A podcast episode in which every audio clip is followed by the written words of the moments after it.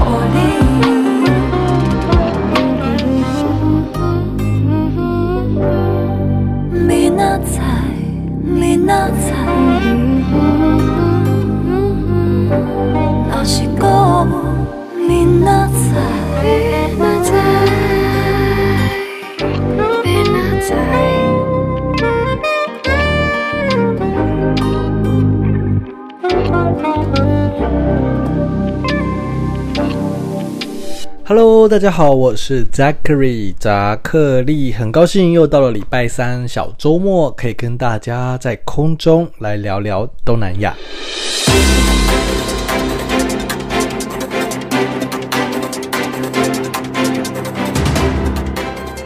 今天呢，在聊聊东南亚之前，想跟大家来聊聊疫苗这件事。我们在过去的好几个礼拜都在聊新冠肺炎嘛。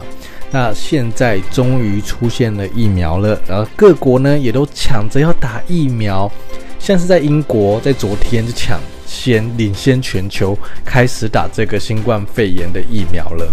那其实，在那边呢，甚至还有一些老人，就是抛出照片说：“哦，他们都已经打了，所以可以请大家不用担心。”那现在呢，这个疫苗在英国的话呢，第一批接种的对象呢是针对八十岁以上的长辈，还有一些长照设施的员工，包括第一线的医护人员，有一部分也可以先打。那他们其实会打两剂。那现在呢，确定的是已经有第一批的这个八十岁以上的老人家已经开始打了。第一名接种的其实就是老人家啦，他们就已经开始接受疫苗。不过呢，这个疫苗到底安不安全？因为其实呢，才花了十个月的试验制作就被批准施打了。英国呢，现在是成为全球第一个国家开始打疫苗的嘛。那其实他们批准打的这个疫苗呢，我来查了一下资料，发现其实是美国的药厂跟德国他们一起研发的，也不是英国他们自己所研发的。那但是呢，这英国是第一名的话，就是全球第一个先打的，总共要打两剂。那如果这期间如果出现了副作用的话呢，大家可能就会心惊惊，不敢打嘛。所以他们也有一点点像白老鼠。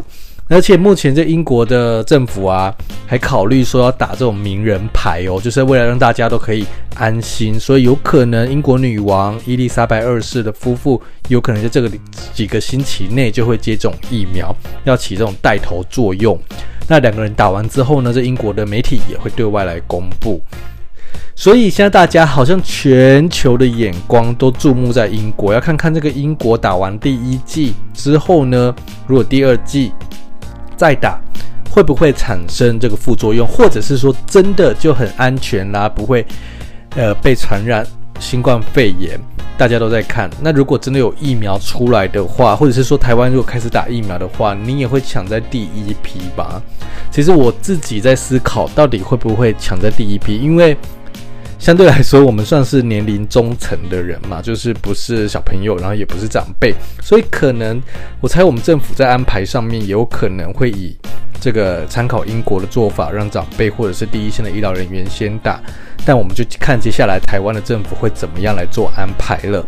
不过呢，再回到东南亚，其实现在印尼全部的印尼的呃国家的人民呢，也都在看这个疫苗哦，因为在这一周，也就在两天前，印尼呢向中国大陆的生技公司订购的新冠病毒疫苗也已经送达了雅加达，所以呢，现在印尼全国都在等这个疫苗什么时候可以开始打。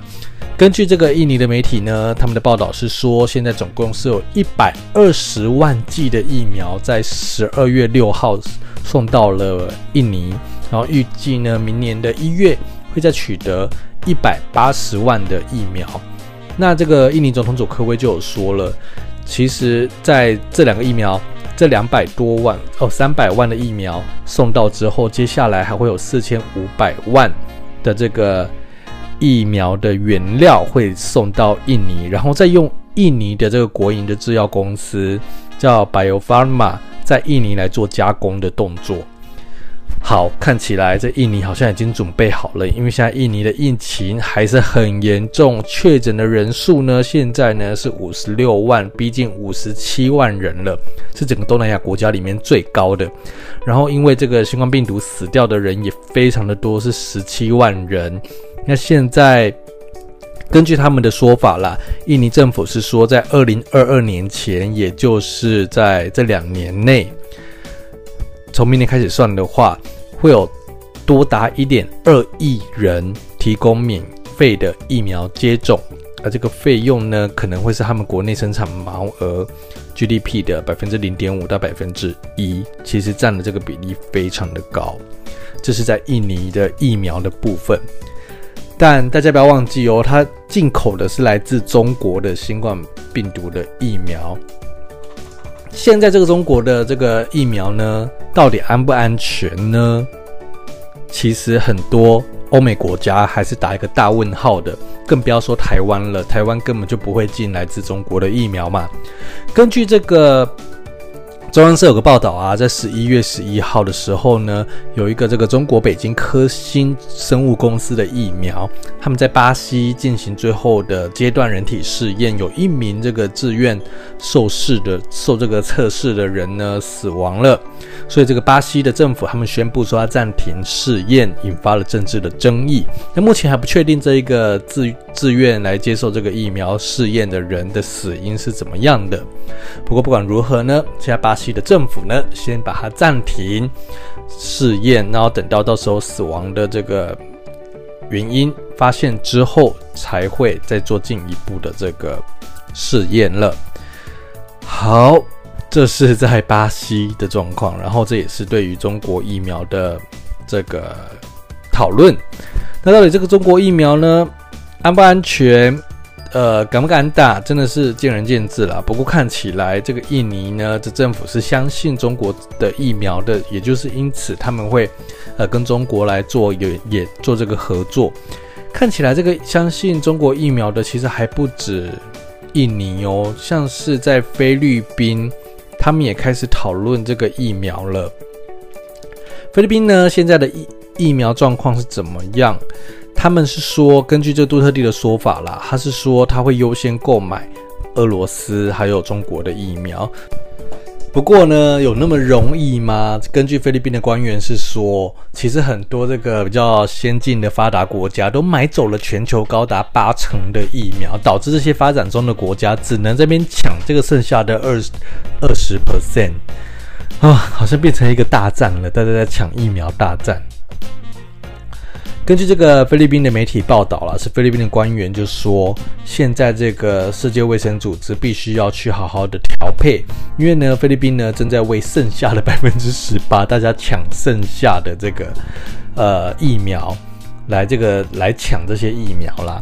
那根据这个呃菲律宾政府的说法是说，他们已经跟英国的药厂。呃，这个产药的这个公司是英国的阿斯利康的制药公司来签约，至少可以拿到两百万剂的疫苗。那其他的呢，还包括来自中国、俄罗斯还有美国的疫苗，正都还在努力的在抢，好不好？呃，可能最快啦，他们说法是说明年的第一季就可以拿到中国跟俄罗斯的新冠疫苗了。这是来自菲律宾疫苗事务专员的这个说法，看起来各国都在努力的准备要来抢疫苗。到底，呃，台湾呢？台湾现在其实也很努力的在拼疫苗了。呃，可是像我刚刚说了，其实中国做的疫苗啊，真的是非常的多，而且还没有很大批的来供应东南亚国家。在某方面，我自己的观察，觉得这也是一个大国的显现。中美两国啊，一直在贸易战的时候就在比拼了吧？那更不用说现在来到了疫苗阶段，两国针对疫苗，哪一国可以对于邻国或对于发展中的国家有更多的帮助，凸显出。这个国家大国的角色，还有大国的这个，呃，帮助大国的这个形象，这都是一些区域政治或者是地缘政治很重要的哦。因为其实这看起来就会让人家觉得这个大国的力量是很大，然后很帮助其他国家的话，可能就会呃让他们的形象变得非常好。然后其实各国可能就会觉得中国形象比较好。但再回过头来，中国的这个疫苗的安全还有有效的程度，也一直都是欧美国家所怀疑的。这就变成说到时候大家在打疫苗的时候，就会问说：诶，那国那到底是从哪里来的啊？这个疫苗是可以用的吗？根据这个英国的《Guardian》报道说，在八月的时候，有四十八名中国建筑工人因为接种了实验的疫苗，所以被禁止进入巴布亚新几内亚。这是在今年八月的新闻。不过呢，因为疫苗的测试非常的快，所以现在都已经来到了十二月了。那现在中国的疫苗到底安不安全呢？大家 好像都抱着这种实验的方式啦，好像没有人有。最好的答案，因为老实说，我之前采访过专家，专家都说这个死疫苗啊，要到它的很稳定、很安全，其实需要花好几年的时间。那么仓促的上路呢，到底有没有用？达到全体免疫的可能，就是透疫苗，靠疫苗来达到全体免疫，到底有没有效？大家都不太知道，然后也都在边走边看的这个阶段。唉，不过好像给我们一点那个曙曙光啦，毕竟我们已经过去这一年，大家都沉浸在这个新冠肺炎疫情里面嘛。好，看到疫苗，好像就看到曙光了。我觉得，如果真的打疫苗的话，或许离这个回到过去的这个生活的机会就更高了。不过，真的完全回到过去，我觉得是不太可能的啦。这个疫这个疫情已经大大的翻转我们的生活了，我们的生活方式已经完全都改变了。那个所谓的 beautiful，当年的那个 beautiful life，beautiful 已经重新被定义了，beautiful。会不会再回来呢？Beautiful，艾莉麦造。为了 cue 这首歌，这首歌呢是 YouTuber 蔡阿嘎、好好蔡哥、马叔叔，还有连杰克曼他们所组成的乐团七月半。这七月半呢，写起来就是七胖啦。他们呢，在今年这个这个月初才刚举办演唱会了。那我们接下来要听这首歌曲呢，就叫做 Beautiful 艾莉麦造。Beautiful 的你莫走，规工加大扮浪漫的我袂晓，我永远对你的脚步行，啊是到我会吃到你的嘴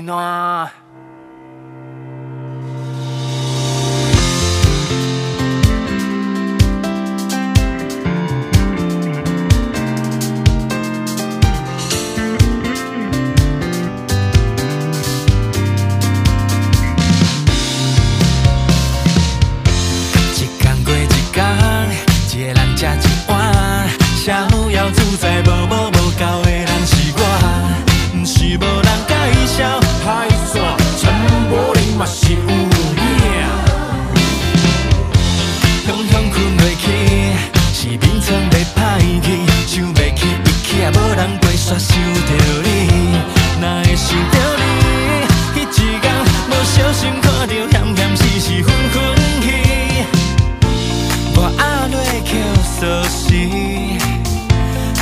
看到你原来过得来去是我一世人的乐趣。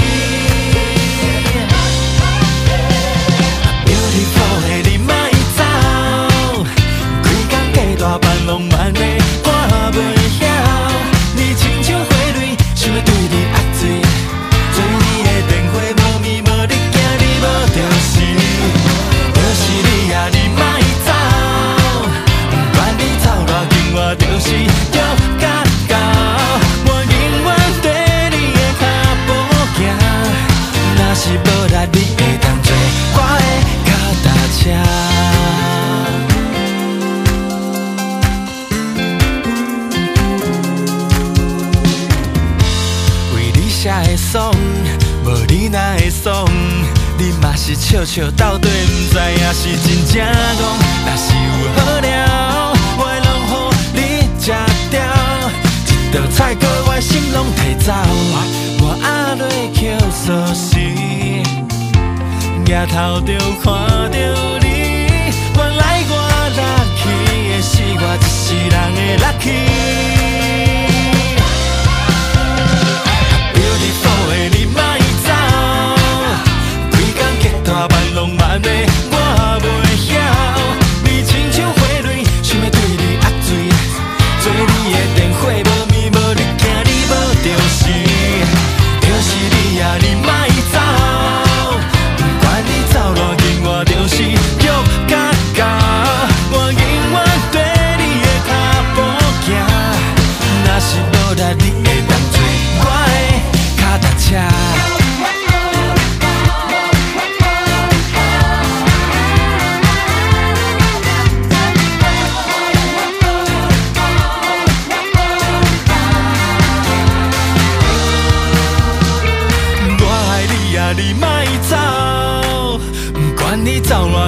就是这么刚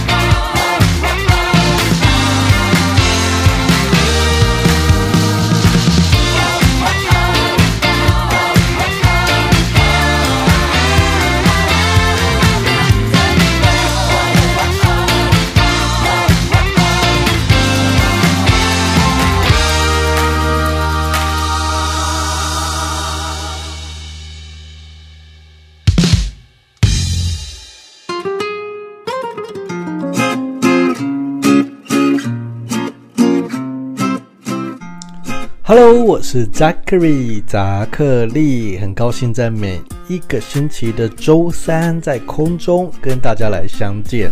现在的天气越来越冷了，刚刚我们聊了新冠肺炎的疫情，好像有一点沉重哦。但是现在啊，已经进到了十二月，这二零二零年可怕的一年，我们终于可以跟他说再见了。现在来到了十二月的第二周了。不知道今天小周末的你心情好不好呢？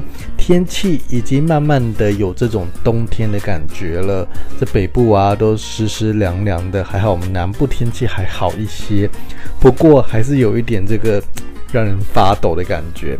不知道昨天晚上的你有没有发现，昨天晚上呢，在高雄大家都闻到了空气中有一个很浓的味道。感觉好臭，到底是发生了什么事情呢？原来啊，这是因为在台南，就是呃高雄的邻居台南的归人，他们发生了这个农地的火灾。这个因为在呃这个是荒地啦，这个荒地呢发生了火灾，所以昨天晚上呢浓烟四窜，延烧了八公顷。那因为风向的关系啊，导致了整个高雄。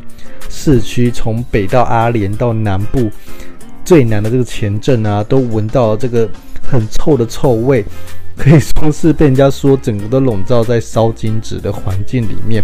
有些地方还雾蒙蒙的这样，不知道大家有没有发现？就昨天晚上的空气真的非常的糟糕。呃，对，可是还好，经过一整天，现在这个味道已经散去了。不过也要提醒哦，现在下班时间了，所以虽然说这个味道没了，然后这个这个火势也在昨天晚间是已经被扑灭了，但现在呢是下班时间，在这个尖峰的时间呢，你如果在开车的话，没有空气污染，但是这个安全路上的交通还是非常的重要的。所以呢，如果现在的你是在开车、骑车的话，拜托跟前面的车子保持距离。然后呢，骑机车的你离大卡车远一点，这都很重要哦。十二月呢是一个欢乐的月份，因为有耶诞节、圣诞节的到来。现在可以看到啊，开始百货公司的门口啊、街头啊，开始已经有圣诞树出来了。今年的圣诞节啊，真的是让人家更值得反思的一年呢。记得我去年的圣诞节是在香港过的，跟我的好朋友呃一起度过了美好的圣诞夜，然后也跟同事一起吃饭，然后去海边散步，去维多利亚港。嗯，那时候真的是很美好，完全无法想象。才就是过了几个月，因为圣诞节过后几个月就爆发了疫情，然后就开始不能在餐厅聚会，然后到餐厅都必须要戴口罩。这是在香港的状况。然后后来到台湾呢，当然是有点像平行时空啦，因为我们没有被疫情影响到太多，比起其他国家的话，我们相对还是。比较 OK 的，那这个值得庆祝的节日呢，对于欧美国家来说更是重要嘛。不过因为疫情的关系，很多欧美国家都禁止国内旅行，很多人呢是被要求必须要在节庆的假期当中必须要待在家里。那东南亚国家呢，他们又是怎么样来庆祝这个圣诞节的呢？我们先来看看马来西亚。马来西亚的疫情呢是已经进到了第三波了。现在马来西亚呢，他们是给各州的政府来看各州的情况来进行防疫的管制。比如说呢，有一些城市呢，他们就是规定说不能做这个圣诞节的活动，只能在网络上来欢庆圣诞活动。举例来说好了，像这个东马来西亚沙拉越。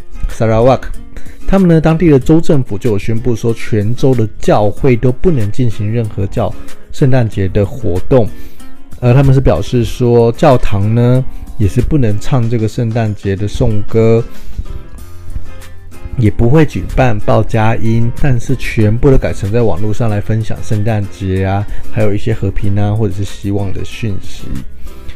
这是在马来西亚的状况。那菲律宾呢？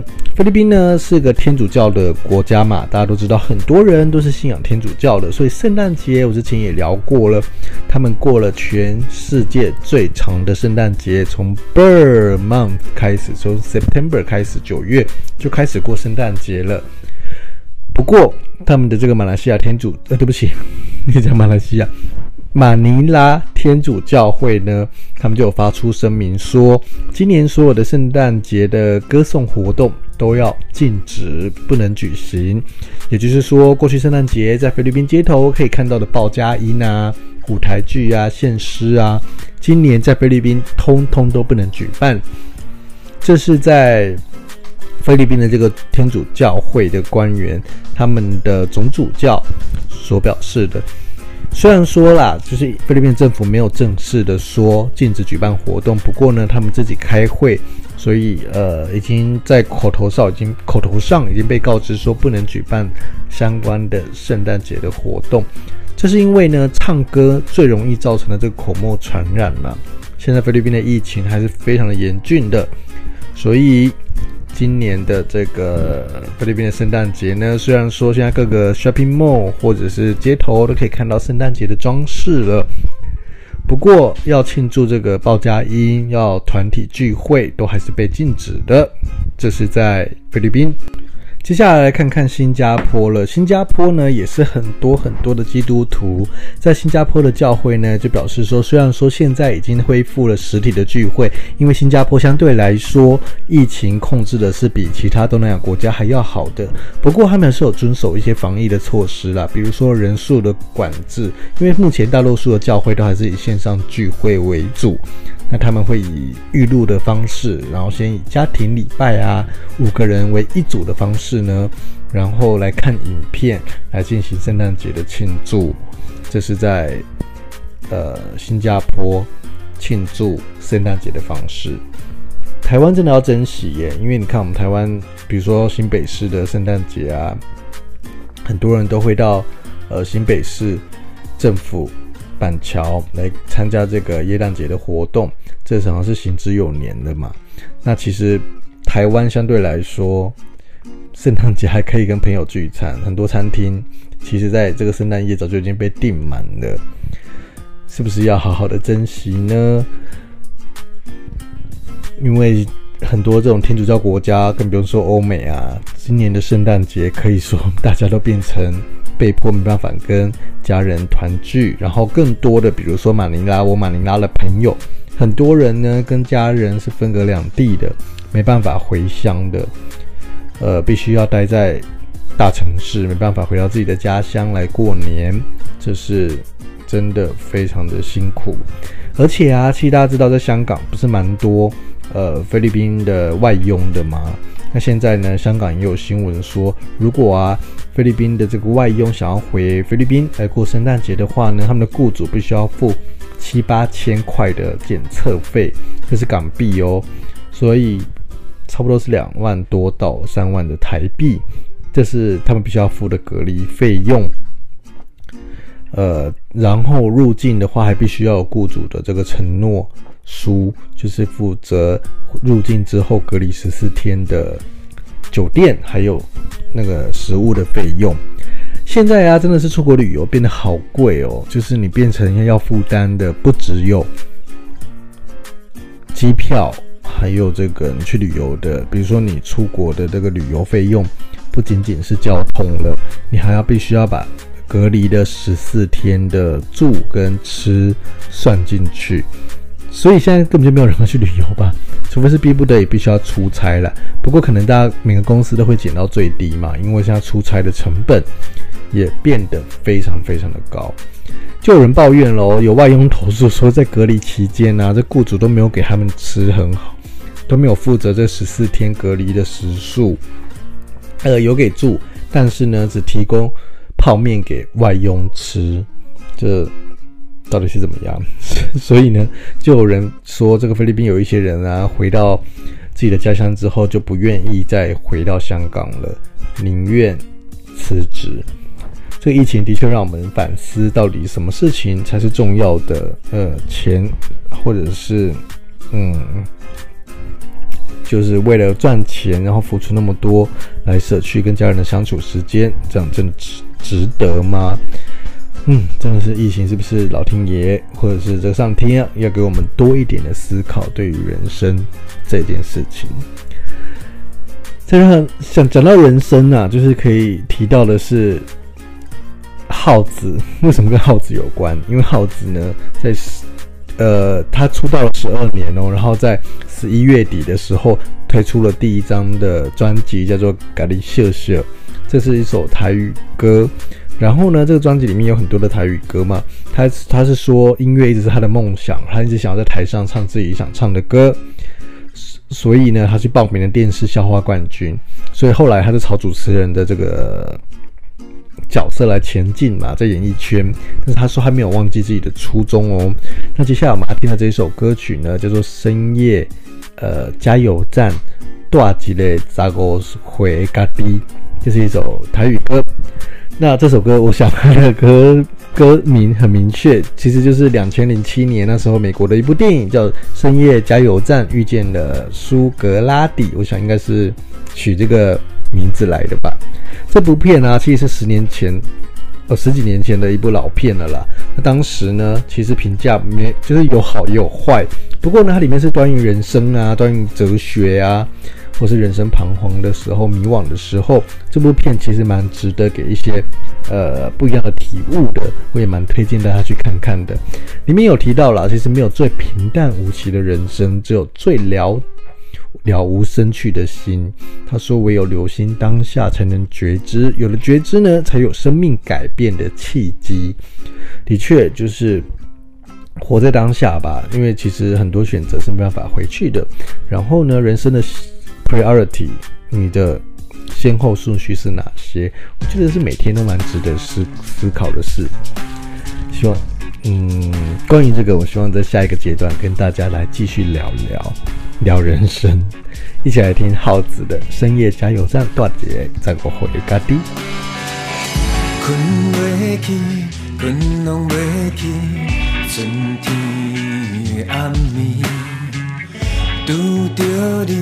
我拄着你，你若犹原也是遐固执。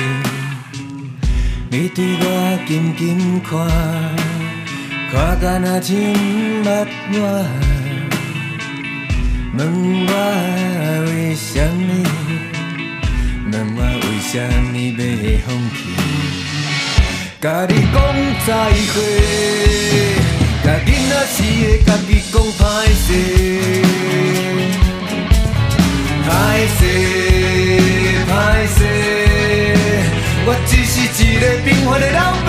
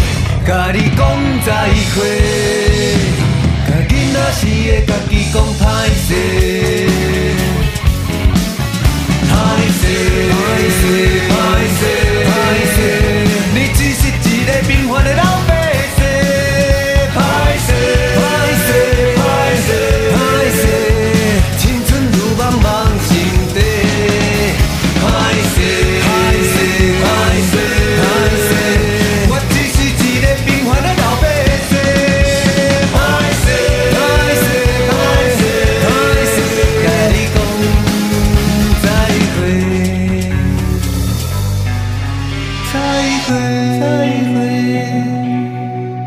再会。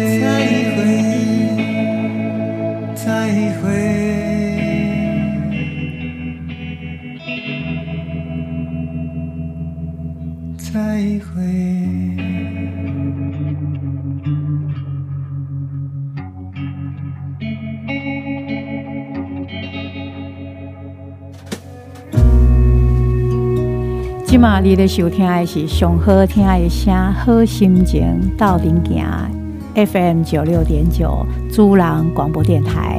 大家好，我是潘月魂潘越云。你是你我，是我的主人。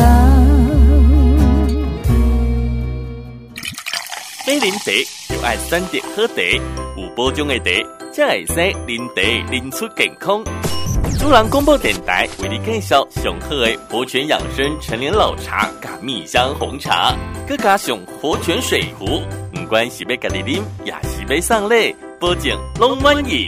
今嘛杯活泉养生陈年老茶，也是蜜香红茶，就送你活泉水壶。买活泉系列茶壶，丢上远红外线活泉能量球。麦哥丢毒啊！电话插卡：空七七七一空九六九空七七七一空九六九。你今麦收听的是上好听的声，好心情斗阵行。FM 九六点九主人广播电台。大家好，我是黄明志。为着你心爱为着你惜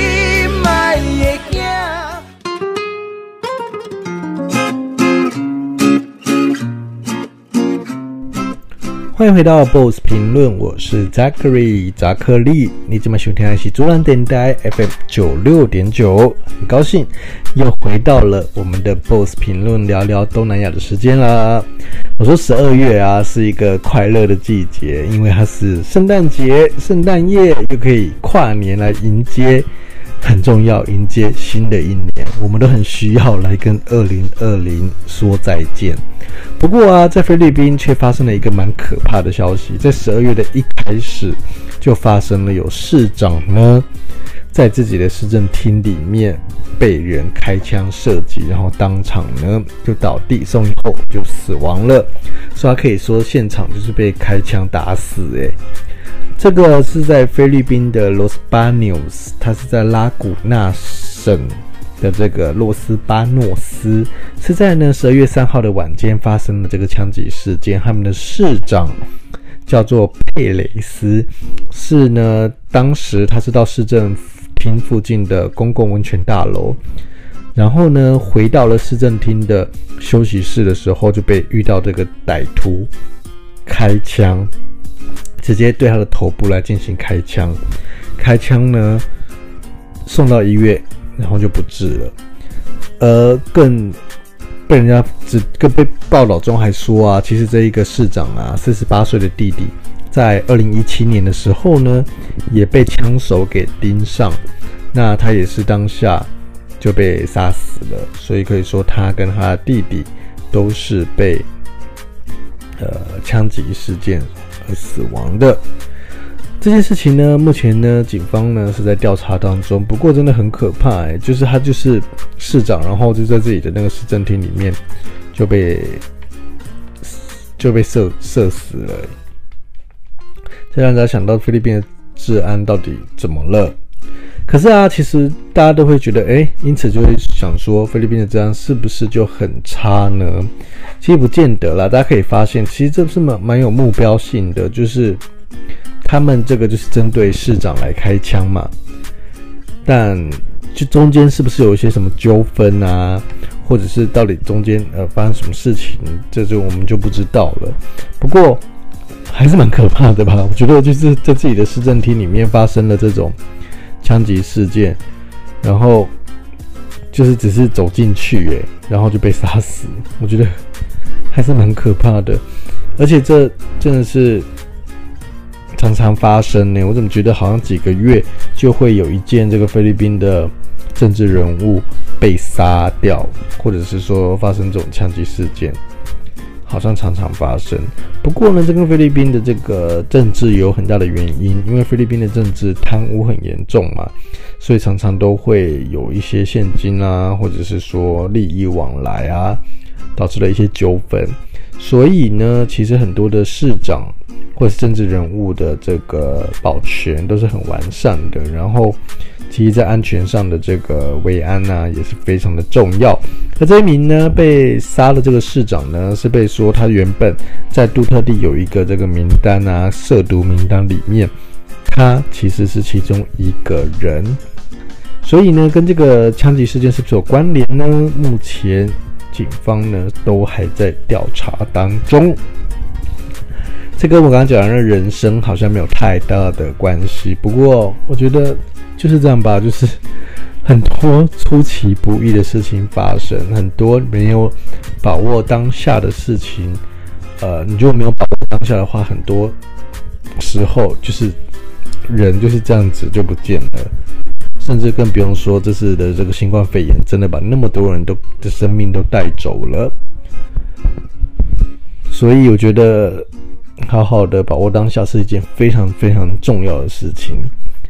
菲律宾呢，现在的失业率呢，从四月啊的百分之十七点六降了很多，降到了百分之八点七，所以可以看得出来，菲律宾的经济状况是不是就在复苏了呢？不过呢，虽然说已经回到了八点七了，但是跟去年的十月比的话，去年十月是只有四点六而已，所以今年的这个十月的失业率还是算非常非常高的。可是相对来说，比年初的这个四月的失业率是有下降的，缓慢的在复苏当中。所以好不好？十二月还是有一点好消息的。这个菲律宾的长滩岛、宿务。然后这些地方，我们什么时候才可以去旅游呢？那天呢，跟这个旅游的导游呃聊天，然后我们就聊到未来的旅游业到底会怎么样的发展，一定会有很大的冲击的嘛。因为现在台湾有那么多的旅行社，特别是做这种境外旅游的旅行社呢，冲击是非常非常大的。那接下来会怎么发展呢？他自己我们就聊到了，说未来有可能都是用这种小家庭式的旅游，就比如说，呃，我们认识的几个人，maybe 五个人、六个人一起到某个地方旅游，所以我们都是认识的人，相对来说就是在疫情上，我们就会彼此比较安全，因为像是泡泡的概念，这种泡泡旅游的概念，那我们去的地方也不会是。一个比如说市中心或者是人挤人的地方，我们会选择人少的地方。那个度假的 resort 度假地方，可能就只有我们这五个或者十个认识的人，呃，可以使用这个地方，就不会跟别人挤在一起了，来避免任何疫情的传播。这很有可能是未来旅游的这种趋势。不过，也没有人知道啦，因为连什么时候才可以出国旅游都还没有个答案。我猜，我自己保守猜的话，至少要明年底到后年初才有可能慢慢的有人开始去玩。不过，我之前看到一个新闻，就是说一开始开放出国旅行的时候，第一波可能机票会非常的贵，因为大家都抢着要出国嘛。那你呢？我不知道正在收听节目的你会不会想要在第一的时间就冲出国？说啊，你比较你知道确保保险，就是要等打完疫苗之后再出国呢？如果是我的话，我觉得我应该会打完疫苗后再出国，因为我觉得出国，如果你真的罹患了新冠肺炎的话，我觉得要负担的那个成本实在太大了，不管是在当地就医的呃医疗费，或者是说你要在。比如说医治的时间啊，你可能要拉长住在那个国家的时间，这都是很大的成本。那是不是一定这个时候去玩呢？我觉得可以好好思考一下。像我就不会选择在这时候出国了，因为真的是没有必要跟自己的生命、跟自己的健康来开玩笑。你呢，也不要为自己的生命开玩笑哦。如果在开车的你，再多一点耐心。现在是尖峰时间，礼拜三嘛，大家赶着要回家。好好度过小周末，让大家赶着要回家跟家人聚餐，或者是说跟朋友约好了要去餐厅聚会了。礼拜三，好好的给大家给自己放一个假，对自己好一点，不要把人生呢全部都贡献给工作。哎，老板可以不要听这一趴，毕竟我们大部分的八九成的我们都是都是员工嘛。我觉得就是。呃，找到平衡是很重要的。如果是好老板的话，当然会希望你在呃生活还有在工作上都可以维持一个平衡。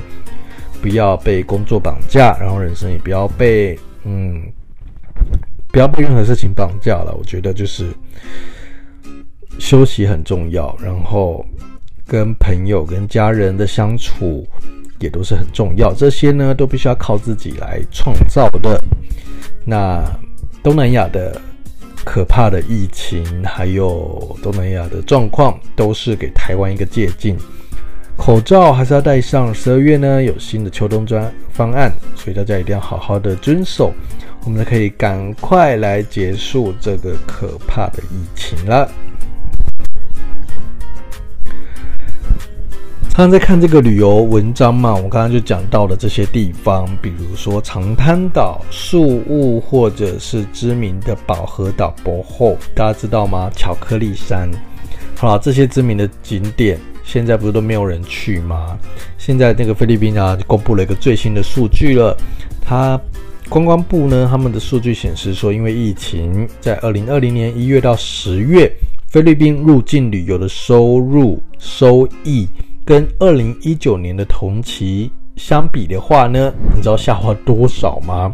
下滑了将近八成，诶，百分之七十九点六八，这些地方都没有人去了。那这是好事还是坏事呢？对于经济收入来说，当然是坏事啦。不过，有一些学者就说，其实对于环境的保护来说的话呢，还有这些生态啊，还有对于当地的野生动物，其实是 maybe 是好事诶。因为虽然说观光收益下滑了，人的生活的确比较更辛苦了，靠观光来赚钱的人，经济上有很大的影响。不过呢，植物、动植物，还有这个生态环境，也是有了这个机会，可以好好的喘息。所以，这个疫情会不会正是老天爷给我们的一个，不只是考验，也是让地球休息，让人们休息。我们每天在汲汲营营的追求的到底是什么？只有金钱吗？还是说我们一直想要更好的生活？那更好的生活是建立在你跟家人、朋友的关系上，还是说你想要让家人过更好的生活呢？还是想要让自己更为充实呢？那现在你做的工作是你喜欢的吗？我觉得每次啊，跟那种很久不见的朋友见面呢、我不知道你们第一个问题都会问什么。很多时候啊，像那种亲戚朋友，特别是亲戚。很喜欢问说：“哎，一个月的薪水多少？”这好像是很多人会挂在口，呃挂在嘴边的。很喜欢问这个问题。后来啊，我以前也很好奇嘛，一个月赚多少，大家就是最想知道的，不是吗？不过我后来发现个更好的，嗯，问问题的方法的方式，更好的问题会是：你喜欢你现在的工作吗？你喜欢你现在的生活吗？我觉得这才是更重要的事，比起。你一个月的薪水多少？当然啦，我觉得这是这建立在我们都有好的，就是不用去担心，呃，比如说负债啊，或是担心最基本的需求的情况下，我们就可以去思考说，诶，这工作是你喜欢的吗？我们正在做的事情是你满意现在的生活状态吗？随时都可以去做个调整跟思考。因为人就是那么的短嘛，人生就是那么的短，我就觉得很悲观。不过我想说的是，是把握当下。我一直想要连串到刚刚我所提到的嘛。其实人就是要就是要开心，要满足，然后，嗯，其实这样就就是人生在追求的不就是这样吗？就是一个满足，然后不管是在亲情、爱情、职业上，都可以感到很。舒服，然后是一个开心的。那这开心要建立在什么呢？就是在每一件事情上，你都要得到满足嘛。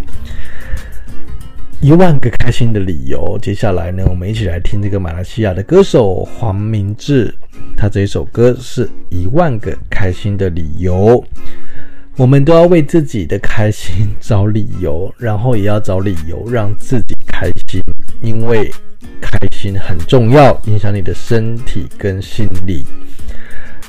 好像在说教哦，不过我想说的是说，呃，人生就这样嘛。其实我觉得后来我之前看了一本书，然后就有提到书或是文章，我有点忘了，就是没有必要去烦恼你没办法解决的烦恼，因为它就不能解决了嘛。那烦恼又有什么意义呢？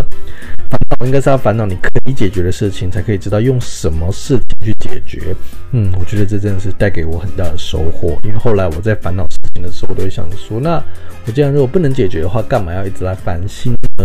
如果我可以解决它的话，那我把它解决了，就不用去烦了嘛。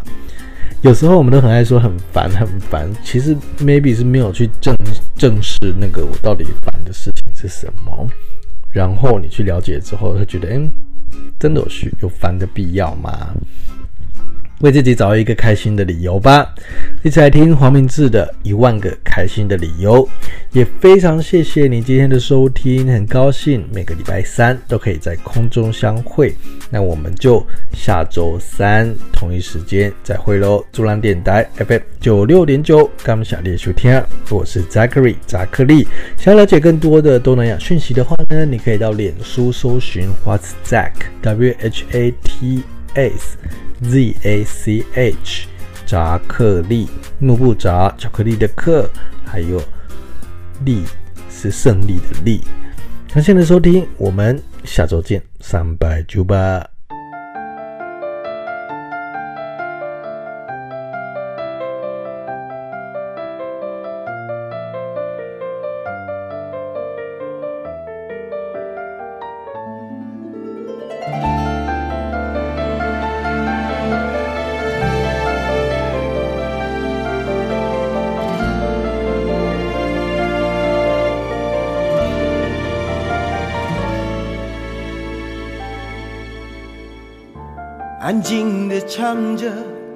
Jackie Chan 后摇的歌，在 KTV 包厢里面只剩我一个人。低沉的颤音拉长下巴，我用力拖着，我需要多些啤酒才能够负荷。当心不见了，生命剩下负责。当生活变得太多规则，怎么去快乐？给我一万个开心的理由，一万个开心的理由。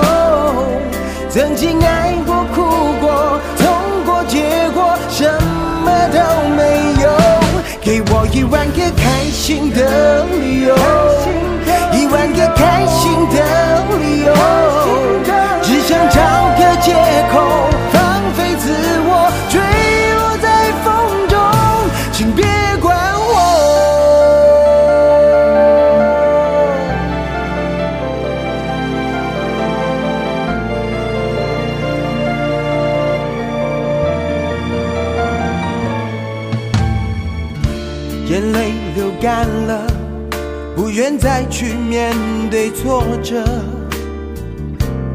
前的激动热忱都慢慢不见了，朋友都散了，剩下对人虚假的迎合，再没有什么梦想值得去拉扯。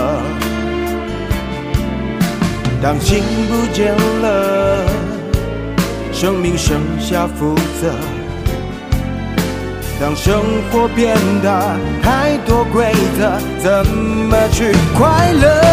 给我一万个开心的理由，一万个开心的理由。曾经爱过、哭过、痛过，结果什么都没有。给我一万个开心的理由，一万个开心的理由，只想找个